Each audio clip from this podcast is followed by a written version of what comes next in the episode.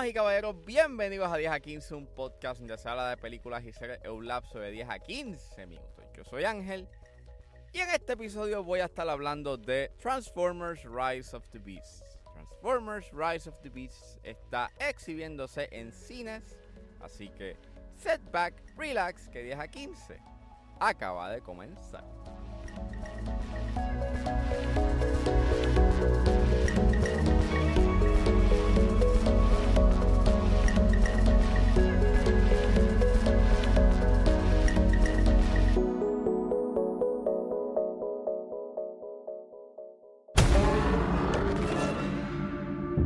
For centuries, our kind has stayed hidden on Earth.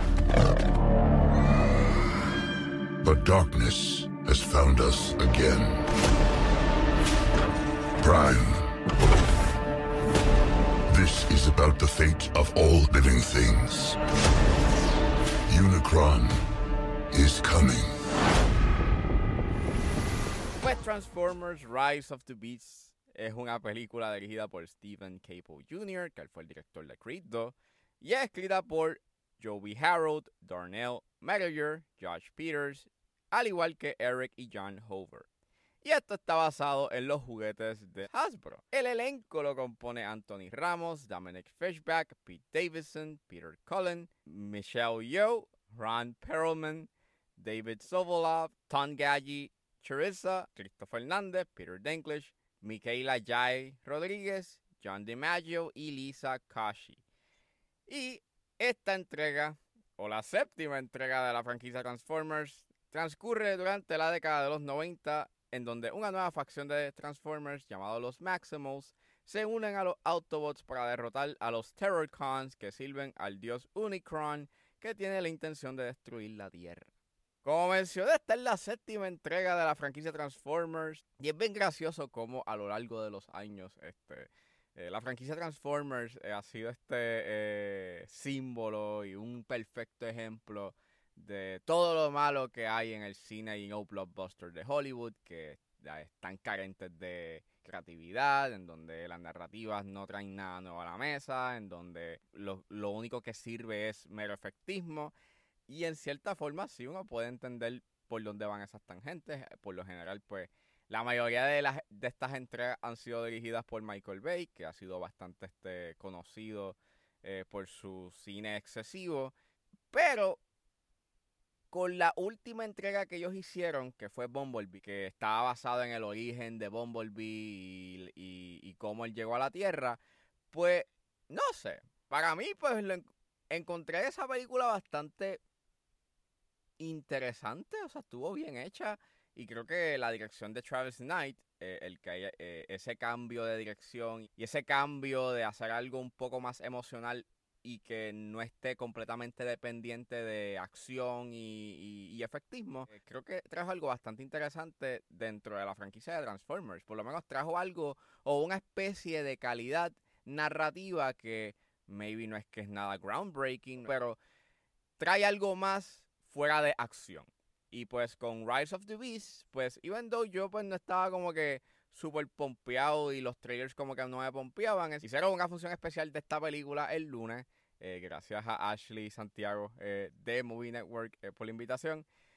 Y, mano, en verdad, esta película está fine, you la pasé bien. Es una película que hace su trabajo de entretenerte por las dos horas que estás you know, este, viendo esta película. No es que no es nada groundbreaking. Mm, esto tú lo has visto en otras entregas de Transformers. Este, de hecho, es tan gracioso e hilarante lo similar que es esta película a todas las películas de Transformers. Porque esto es lo gracioso, like, todas las películas de Transformers, eh, en su mayoría, eh, todas tratan sobre un MacGuffin, o sea, sobre este objeto que eh, los villanos necesitan para poder llevar a cabo su objetivo de destruir la Tierra.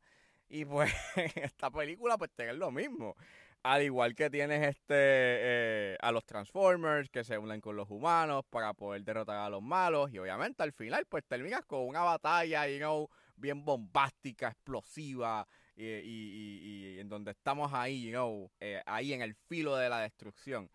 Y pues esto tú lo has visto en todas las películas de Transformers y no trae nada nuevo a la mesa en ese aspecto. Y narrativamente, a pesar de que por lo menos trae una tangente emocional que sí aprecio bastante porque pues trata de ser algo más que, que, que ser solamente una película de acción de dos horas, este, pues bueno, pues el gran problema es ese, o sea, es bastante safe, es bastante convencional. Esto tú lo has visto en otras películas, pero aprecio por lo menos de que es una película que está competentemente hecha. Lo peor que sí puedo decir que tiene el guion es que es bastante eh, dependiente de exposición y te reiteran mucho, like al principio te dicen la que la que hay, you know, a nivel narrativo, entonces a mitad y entonces en el tercer acto eh, te reiteran nuevamente porque aparecen nuevos personajes y es como que le tienen que explicar qué es la que hay y qué es lo que está pasando y es como que, oh, mano, ya yo sé, ya, I know, I know, por favor. Fuera de eso, it's, it's fine, you know, está bien. Es un guion que por lo menos funciona. Las actuaciones están chéveres, o sea, pienso de que Anthony Ramos y Dominic Fishback pues hacen un buen trabajo. Eh, también aprecio mucho de que estos son unos personajes, sino humanos que no son completamente annoying, que eso es algo que las películas de Michael Bay eh, pecaban mucho. Eran personajes que en verdad eran bien insoportables y que lanzaban como 25 mil chistes you en, en cinco minutos y en verdad pues el, el humor de Michael Bay pues no es gracioso, es not funny, es bien cringy. Así que aprecio mucho de que a pesar de que tengas unos momentos como que cómicos con los personajes humanos, por lo menos la esencia y quiénes son, pues son estos individuos que pues este son inteligentes, son habilidosos y, y tienen unos componentes emocionales que por lo menos funcionan. Al igual que pues eh, eso también ayuda mucho por la y pues también ayuda mucho la actuación de Anthony Ramos y también el Fishback que pues tienen una buena química y pues tienen un buen delivery con las líneas que les dan. Al igual que pues eh, el voice acting está igual de chévere, o sea, sorprendentemente el highlight es Pete Davidson como Mirage. Tiene carisma, es entretenido, la mayoría de los chistes este los, los hace él y funcionan, son graciosos. o sea, yo creo que lo más sorprendente es que esta película no es annoying. Tenía todos los elementos para ser annoying, pero no lo es, sorprendentemente. Las escenas de acción están entretenidas, o sea, en verdad aprecio la practicalidad que tienen las mismas. Eh, mantiene como que todavía esa misma esencia este que tenían las películas de Michael Bay, en donde él utilizaba eh, elementos prácticos, entiéndase pirotecnia o usaban cuerdas para darle un cierto tipo de tangibilidad que le daba un aspecto o un elemento tangible a lo que no está. So, cuando ponían estos elementos en CGI, en la versión final del encuadre, o en la versión final de la escena, pues por lo menos se sentía que el Transformer o ese elemento en CGI como que eh, se movía o por lo menos tenía algún cierto tipo de, de, de, contacto en la escena. Las escenas de acción están bien filmadas gracias a la fotografía de Enrique Shediak. Me encantó mucho de que la paleta de colores era bastante vibrante y era una fotografía bastante brillante. O sea, podías ver claramente lo que estaba pasando y no trata de ocultar los efectos visuales. O sea, literalmente puedes ver los Transformers, muchas de las escenas transcurren durante el día y se ve bien. Al igual que aprecio mucho ese aspecto de que puedes ver bien las escenas de acción. O sea, las, las escenas de acción son coherentes y, y, establecen bien su geografía y pues resultan ser bien entretenidas. Si el tercer acto me molesta un poco de que transcurre en un lugar remoto, en donde es bastante grisáceo y eh, es tanto annoying porque es como que sigue esa misma tendencia de, irse a un lugar remoto y, como que carente de, de, personalidad como que en la locación.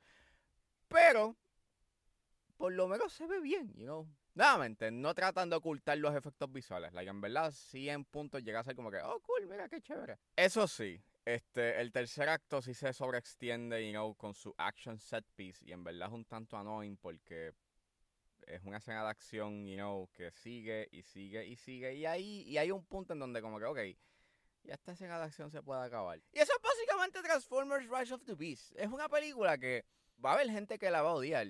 Y, y lo puedo entender, pero en realidad no es la peor película que yo haya visto you know, este año ni nada por el estilo. Es una película que es competente, está, está competentemente hecha y que, y que su objetivo principal está en proveer un cierto tipo de entretenimiento por las dos horas.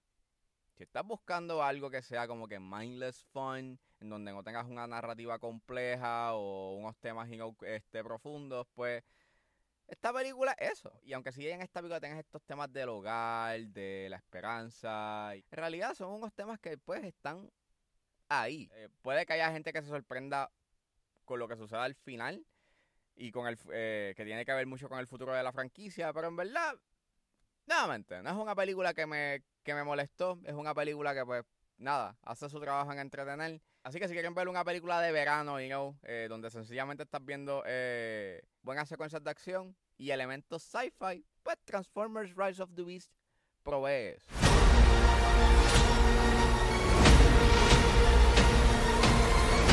Yo, Noah. Take the wheel.